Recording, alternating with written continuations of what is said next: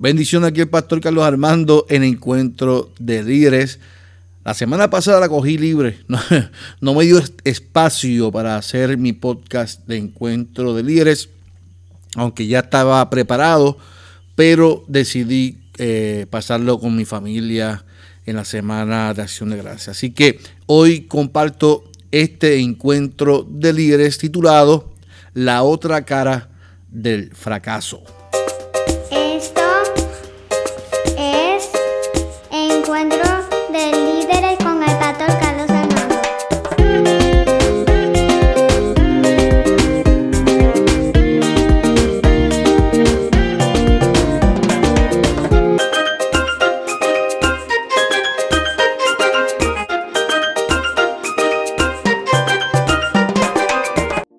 Y quiero definir en esta hora lo que es el fracaso. El fracaso eh, para muchas personas es la falta de éxito o, el resultado adverso de lo que tú te planificas o deseas en tu vida.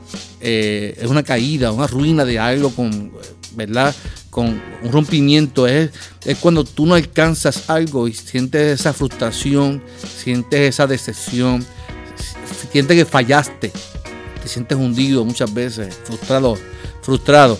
Y yo creo que eh, es bueno hablar cuando hablamos de líderes lo que es el fracaso, porque el fracaso es parte de un proceso cuando lo entendemos, lo conocemos y aprendemos a vivir en, este proceso de liderazgo con el fracaso. Porque el fracaso nos ayuda a, a subir a un escalón mejor o mayor cuando entendemos que es parte de nuestra realidad de vida y que no es parte de un castigo, no es parte de una maldición, no es parte de nada de eso, simplemente es parte de un proceso de, crecimiento. Yo, le llamo a esto la escuelita del espíritu, porque Dios siempre en todos los procesos de nuestras vidas nos va enseñando, nos va capacitando para lo que Él tiene para con nosotros. ¿Cómo se siente el ser humano ante el fracaso? Y es una pregunta que nos tenemos que hacer porque todo, no todo el mundo reacciona distinto. No todo el mundo reacciona distinto ante la crisis. No todo el mundo reacciona distinto ante la adversidad. El fracaso, la gente mayormente se siente enojado o enojada. Se siente muchas veces abandonado. Y ahí es que surge entonces el miedo a los nuevos retos, a las nuevas experiencias. Surge, surgen la duda, surgen los complejos muchas veces y esos complejos muchas veces nos impiden, nos impiden eh, relacionarnos y trabajar en equipo con personas que posiblemente nos ayuden a crecer y alcanzar nuestros sueños, nuestras metas. También eh, nos sentimos pesados, ese pesimismo de, derrota, de que no, eh, siempre, siempre fracaso, siempre lo hago mal. eso pasa es parte de, la reacción del ser humano cuando no logramos algo. Mire, hay cinco etapas eh, que yo quiero compartir con ustedes que se fundamentan en la crisis. Se vive en la crisis. Las cinco etapas no se viven, eh, no, no se cumplen en orden.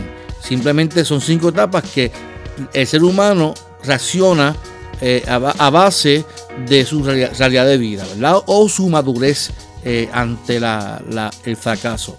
La primera etapa que quiero compartir con ustedes es la negación. Cuando llega una crisis, cuando llega un fracaso, cuando llega algo inesperado, muchas veces eh, nos negamos que estamos viviendo, experimentando algo que es real. Negamos que hemos fracasado y, a veces el mismo complejo nos hace eh, mentir o, ahora con esto de las redes sociales, todo el mundo es exitoso porque quieren aparentar en fotografía, en Facebook, en Twitter, Instagram, cuán exitosos son cuando realmente eh, hemos fracasado o, no hemos alcanzado o logrado nuestros sueños, nuestras metas en nuestra totalidad como, como líderes. Es importante esto porque muchas veces el, querer, el querer aparentar eh, algo en una red social es que yo me estoy negando a mi realidad que no he logrado o he alcanzado lo que me propuse. Muchas veces eh, también eh, estamos en la segunda etapa, que es la negociación. Y muchas veces, yo no sé si usted le ha pasado, nos hemos encontrado, Señor, si tú me, si tú me, me cumples esta promesa, si yo logro alcanzar esta meta este año, yo te prometo que te voy a dar la mitad o el 20% de mi salario. Te voy a dar el 10%, te voy a dar mi diezmo, te voy a dar la ofrenda. Y comenzamos a negociar con Dios como si a Dios le importara negociar contigo. Dios va a cumplir su propósito. No necesitas negociar con Él, tienes que obedecerle a Él. Y eso es interesante porque muchas veces nosotros pensamos que nuestra negociación es más importante que nuestra obediencia. Y no, nuestra obediencia es más importante a nuestra negociación. A Dios lo que está buscando es que tú simplemente camines en pos de la promesa que Él tiene para tu vida. Muchas veces cuando fracasamos, estamos, estamos en ese proceso de, coraje, de ira, de, no comprender nuestra realidad y, muchas veces el ser humano eh, vive con esa frustración, con ese coraje y no sabe que tiene coraje por, por su frustración. Porque como eh, intentamos aparentar, intentamos que todo está bien, a veces nos desquitamos con las personas menos indicadas, con nuestras parejas, con nuestros hijos, nuestras mascotas. Nos desquitamos con personas porque ese sentido de fracaso, ese coraje, lo, lo, desbordamos con otras personas. Y la realidad es que eso es parte de la etapa de la crisis. Una etapa de la crisis también es la depresión, la tristeza. ¿Cuántas veces nos sentimos tristes? Nos sentimos que, nos, que no, no hay sentido de lo que estamos haciendo porque hemos fracasado. Y a veces pensamos que ya se acabó todo y que no hay oportunidades. Eso es parte de las etapas de la crisis. La, tristeza, yo lo llamaría tristeza porque la depresión ya es más un trastorno emocional. Eh, pero sí eh, entramos en una etapa de tristeza muy profunda donde, donde pensamos que no hay solución a nuestro fracaso. Y no es hasta que llegamos a la aceptación, que es la quinta etapa. La aceptación nos invita a reconocer nuestra realidad de vida, que sí, que fracasamos, sí, que eh, hay una realidad de vida y que de oportunidad para crecer y para madurar y para ver la vida con otra óptica. Así que eh, cuando yo, creo que cuando aceptamos, cuando llegamos a la aceptación, yo creo que eh, el nivel de madurez nuestro eh, ya, ya, llegamos a otra experiencia, ya, ya vemos la vida con otra, con otra óptica. Ya no somos niños, ya estamos viendo la vida con otros ojos que nos invitan a, ver el fracaso como una oportunidad. Fíjense, veamos, algunos ejemplos eh, en la palabra de Dios eh, en torno al fracaso, ¿verdad? Cuando, por ejemplo, el, pueblo de Israel, frente a las circunstancias eh, adversas que en su caminar y de fracaso, cuando enfrentaban, cuando iban a la conquista de la tierra prometida, las circunstancias del desierto, por ejemplo, la falta de agua, falta de alimento, el calor, el frío, los peligros que conllevaba el caminar a esas horas, eh, le impedían ver la mano de Dios cuando Dios los estaba guardando, guiándoles en todo momento. Eso después tú lo buscas, se encuentra en números 20. Vemos cómo el pueblo se quejaba, el pueblo eh, preferiría estar nuevamente con el faraón, esclavos, antes de estar libres y pasar un proceso de fracaso para ver la vida con otro, para ver la vida con otra óptica y madurar como pueblo. Vamos a ver otro ejemplo. Por ejemplo, José. José era un joven que tuvo un sueño. Y este sueño relataba que él iba a ser rey, que iba que los demás le iban a servir, que se iban a postrar delante de él. Y, sus hermanos le dieron tanto celo por ese sueño que lo raptaron. Lo metieron en un pozo, una cisterna. Le dijeron al papá que un animal se lo había comido. Fue vendido a unos egipcios. Fue vendido nuevamente a Potifar. La esposa de Potifar lo sedujo y al no corresponderle, ella lo acusó de hostigamiento sexual y lo metieron preso. Fíjese qué tronco de fracaso ante un sueño de que supuestamente iba a ser un hombre de bien, un hombre próspero, un hombre eh, con propósito. De ahí en adelante todo fue fracaso tras fracaso, fracaso tras fracaso. Y no fue cuando estuvo preso donde comenzó todo la bendición.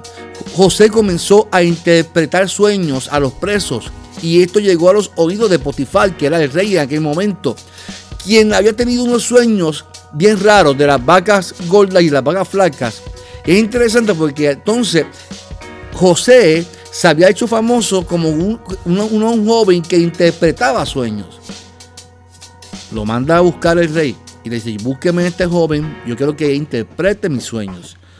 Y dice la palabra del Señor que de ahí en adelante, Potifar, al ver que José era un hombre de Dios, lo puso en alta estima y lo puso como gobernante. No fue hasta ese momento que se cumplió la promesa de Dios en la vida de José. Pero José tuvo que pasar por unos procesos de fracaso donde sus hermanos lo vendieron, lo intentaron matar. ¿qué, no, pasó en la vida de José?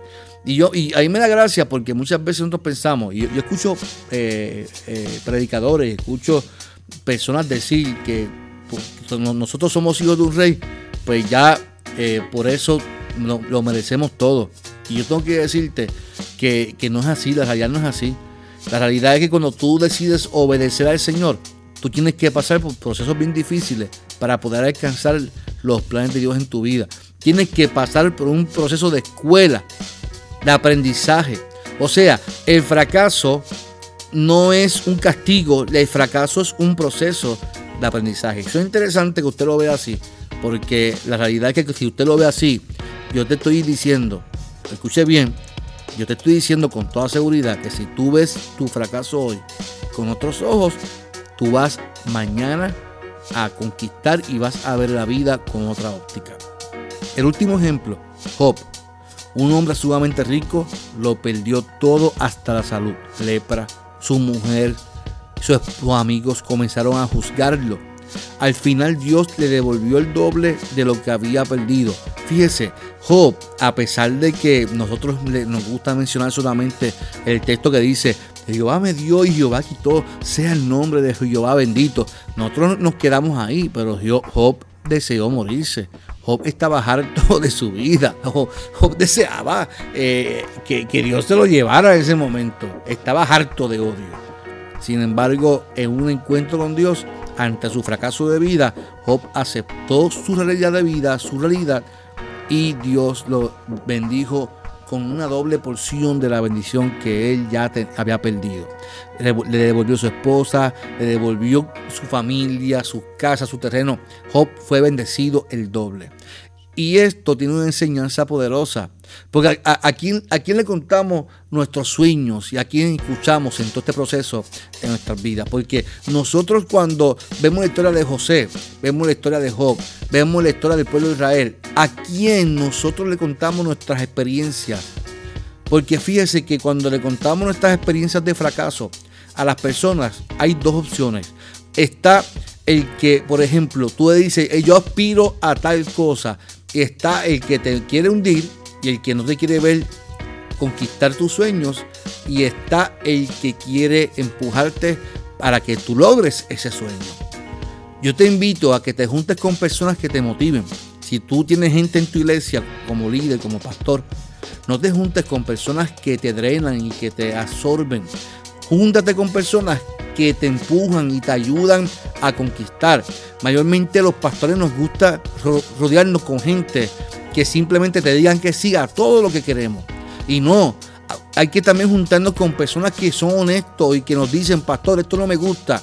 Y que esto posiblemente se podría hacer mejor de esta manera. Y esas personas, por ser honestas, tú tienes que ponerlos a tu lado.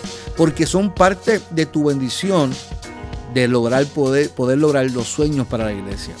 A veces para poder ver nuestros sueños lograrse, tenemos que pasar por el pozo, sí, y por tiempos difíciles para poder ver que el tiempo de nuestra victoria se acerca en el nombre del Señor. Los fracasos nos invitan a ser creativos. Usted sabe, usted sabe que, el que se inventó la, la bombilla, Edison, eh, mil veces intentó hacerla y le preguntaron, ¿tú no te cansas de fracasar? Y él le, respondió, fracasar. No, yo, yo sé mil maneras de cómo no hacer una bombilla. Así que él veía cada fracaso, cada experiencia de no lograr que la, la, la, bombilla alumbrara, lo vio como una experiencia de cómo no hacerlo para poder lograrlo. Porque él sabía que lo iba a lograr, porque para eso se había empeñado. Yo te invito en esta hora a que si tú quieres lograr tus sueños, tú, vas a pasar por situaciones, sí, por experiencia, pero al fin y al cabo, Dios nos dará la victoria en el nombre poderoso de Jesús. Mire qué interesante. Los fracasos nos invitan a ser más creativos. ¿Por qué? Muchas veces fracasamos y no nos damos cuenta que es que estamos viviendo una rutina de vida. Muchas veces el ministerio se convierte en una rutina el martes visito, el miércoles estoy en la oficina, el jueves estoy en lectura, el viernes estoy en la oficina, el sábado hago esto y se convierte en una rutina. A veces nosotros pensamos que porque somos pastores y somos líderes, no tenemos que sacar tiempo de, leer la Biblia y de leer solamente cuando tenemos que predicar. Y se nos olvida tener momentos de devocional diario. Se nos olvida que tenemos que tener momentos de oración. Se nos olvida que tenemos, tener, que, tenemos que tener tiempo también con nuestra familia, con nuestras esposas, nuestros hijos. Y eso es parte del proceso. Cuando tú vives una rutina, se nos olvida ser creativos con nosotros mismos, se nos olvida ser creativos con nuestros ministerios y se nos olvida ser creativos con nuestra familia. Y es importante que aprendamos a quitar de nuestras mentes el temor a fracasar, porque uno de los síntomas que más hace daño es el temor. Y el temor es el sentimiento, es la paz, es lo que quita el ánimo, que hace huir y rehusar aquello que se considera dañoso, arriesgado o peligroso. El temor paraliza todo sueño que usted y yo tengamos en nuestra mente. Por lo tanto, hay una invitación aquí en, esta, este encuentro de líderes que tenemos que ser creativos y darnos la oportunidad de hacer cosas distintas en nuestro ministerio, en nuestro liderazgo. En trabajo social está lo que se llama el asesino silencioso.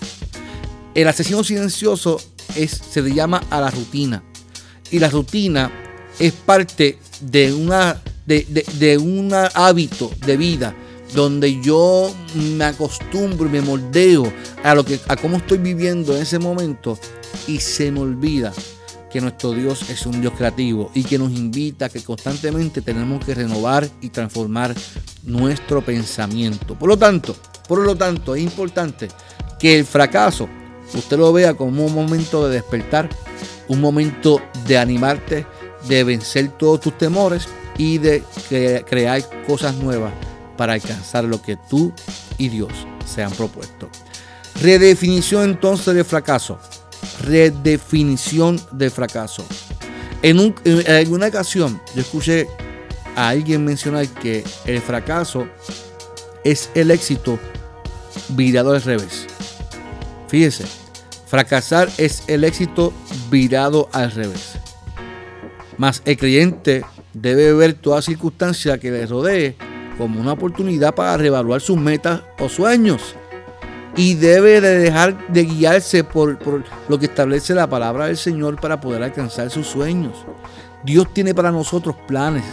Y, dice Jeremías que los planes de Dios para nuestras vidas son de bienestar y no de mal. Él desea lo mejor para tu vida, para tu ministerio. Si, si Él fue quien te llamó, si Dios te llamó, Él te va a respaldar. Si Él te llamó, Él te va a apoyar en todos tus momentos, todos tus procesos. Y si a pesar de que te sientas que has fracasado, Él te va a levantar, Él te va a ayudar y Él te va a animar para que tú puedas lograr los planes que Él trazó para tu vida. Es importante siempre recordar las promesas del Señor. Él prometió que siempre estaría con nosotros. Y si Él está con nosotros, como dice la Biblia, ¿quién contra nosotros? El fracaso nos pone en alerta. Y con esto termino este encuentro de líderes. Cuando el ser humano fracasa, la situación te invita a dar alerta de que algo no funcionó. Eso es todo. No es más nada. No es que el mundo se va a acabar. No es que Dios nos está castigando.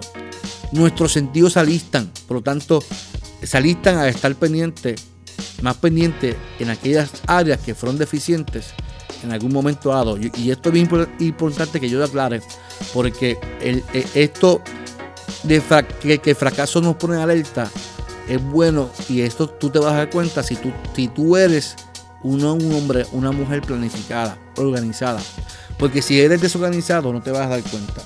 Si eres desorganizado o desorganizada no te vas a dar cuenta. Tienes que ser estructurado. tienes que tener todo anotado, tienes que eh, tener momentos de introspección y te darás cuenta de las deficiencias y vas a poder mejorar en tu vida eh, para ver la gloria del Señor. Podemos entender que el fracaso no es nada más y nada menos que entonces, y, esa es mi redefinición, una escalera para que usted y yo crezcamos como seres humanos y salgamos a, y salgan a, resurgir cualidades y habilidades que estaban dentro de nosotros y por la costumbre y la rutina no lo habíamos puesto en función. Es tiempo, mi amado mi amada. Es, tiempo de, de levantarnos. Porque este tiempo que estamos viviendo es uno donde nuestras habilidades, nuestra creatividad tienen que resurgir y comenzar a hacer comencemos a hacer cosas distintas para ver que nuestros sueños están más cerca de lo que parecen. Yo creo que este es tu tiempo, mi amado.